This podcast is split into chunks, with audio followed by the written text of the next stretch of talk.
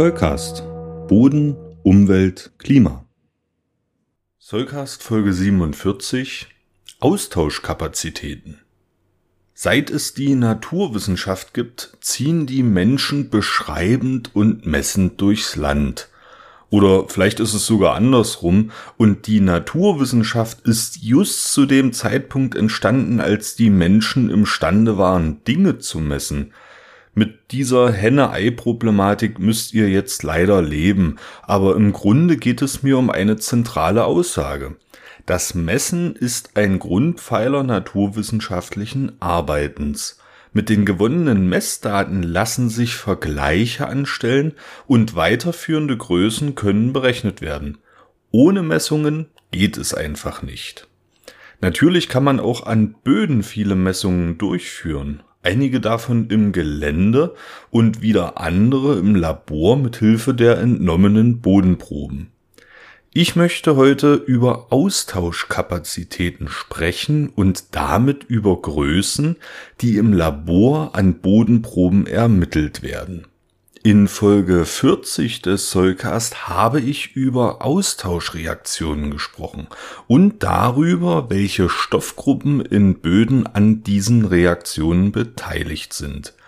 Wir wissen, dass sowohl die organische Bodensubstanz als auch die vielfältige Gruppe der Tonminerale und auch die Oxidminerale in Böden an Austauschreaktionen beteiligt sind. Nun kann man sich vorstellen, dass die verschiedenen Bodentypen unterschiedliche Mengen dieser Stoffgruppen beinhalten. Es gibt dann noch Übergangsbodentypen und auch innerhalb eines Bodentyps unterscheidet sich die Mineralzusammensetzung sehr häufig, zum Beispiel aufgrund des Alters des jeweiligen Bodens. An dieser Stelle kommen Austauschkapazitäten ins Spiel, die uns helfen können, diese komplizierten Zustände in Zahlenwerte zu gießen und dadurch vergleichbar zu machen. Man unterscheidet in der Bodenkunde die Austauschkapazitäten anhand der Ladung der Ionen in Kationenaustauschkapazität, kurz KAK, und Anionenaustauschkapazität, kurz AAK.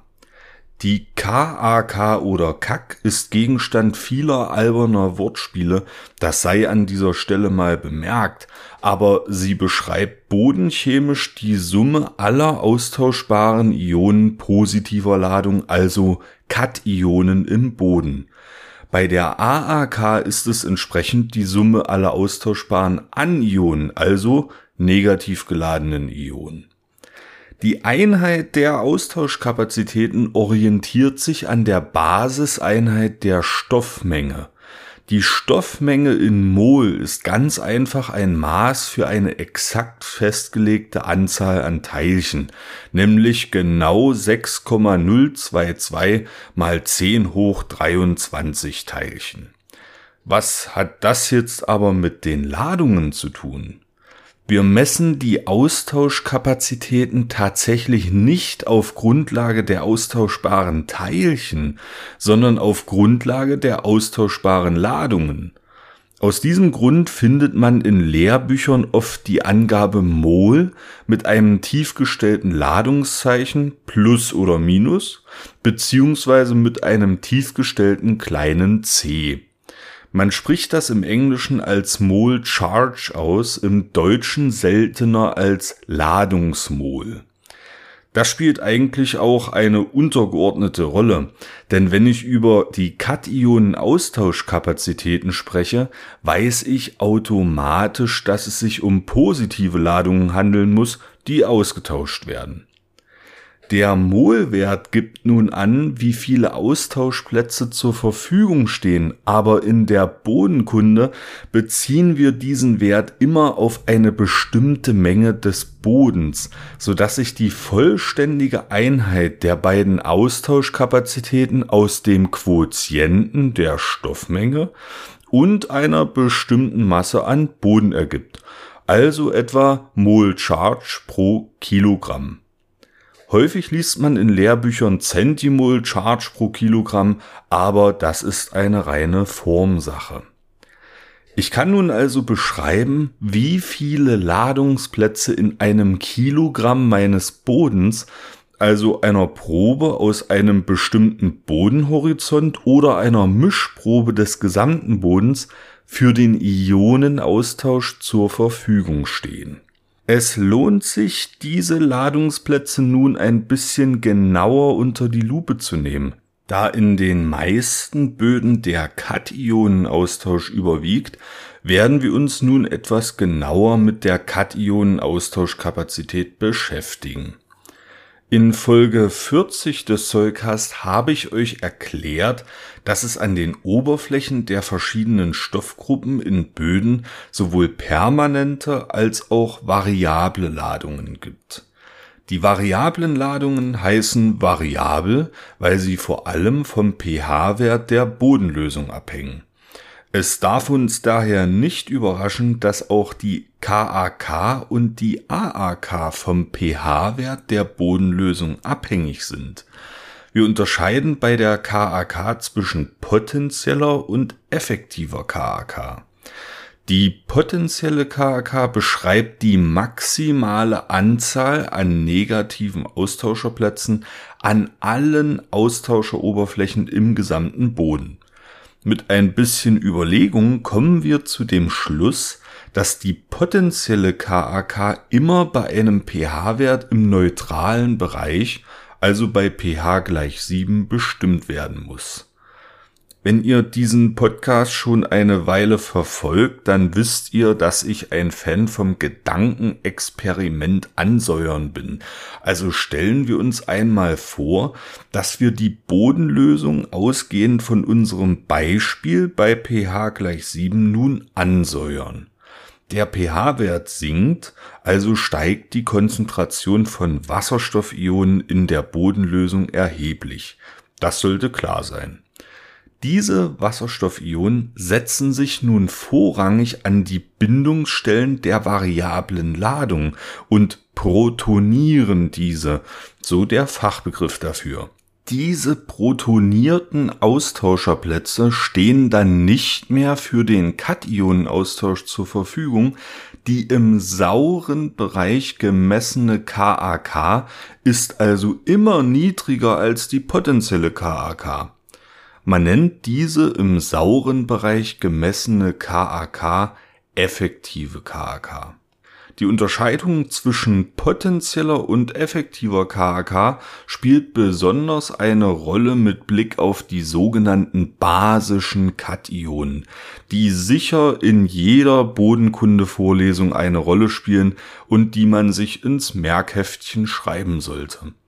Man spricht von basischen Kationen, weil die vier Kationen des Calciums, Magnesiums, Natriums und Kaliums sehr starke Basen bilden können und nicht etwa, weil sie in der Bodenlösung tatsächlich basisch wirken.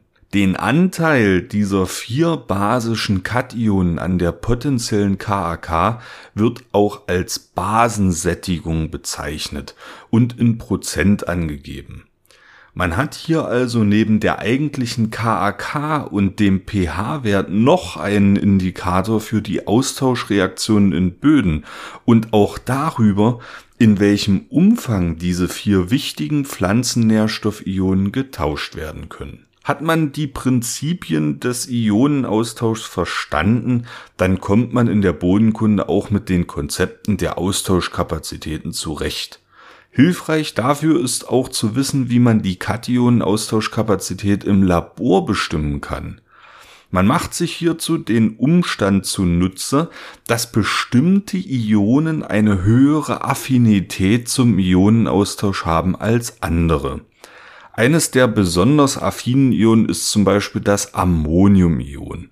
Im Labor kann man eine Bodenprobe mit einer Ammoniumsalzlösung bei einem neutralen pH-Wert versetzen. Die Ammoniumionen verdrängen dann die austauschbar gelagerten Kationen der Probe, die in Lösung gelangen. Aus dieser Lösung heraus kann man also die Kationen dann in ihrer Menge bestimmen.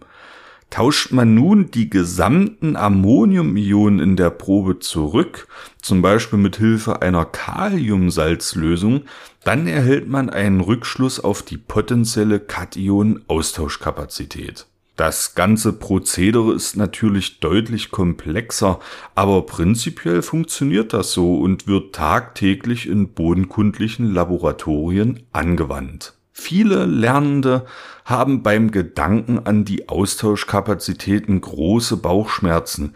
Dabei ist das eigentlich gar nicht nötig.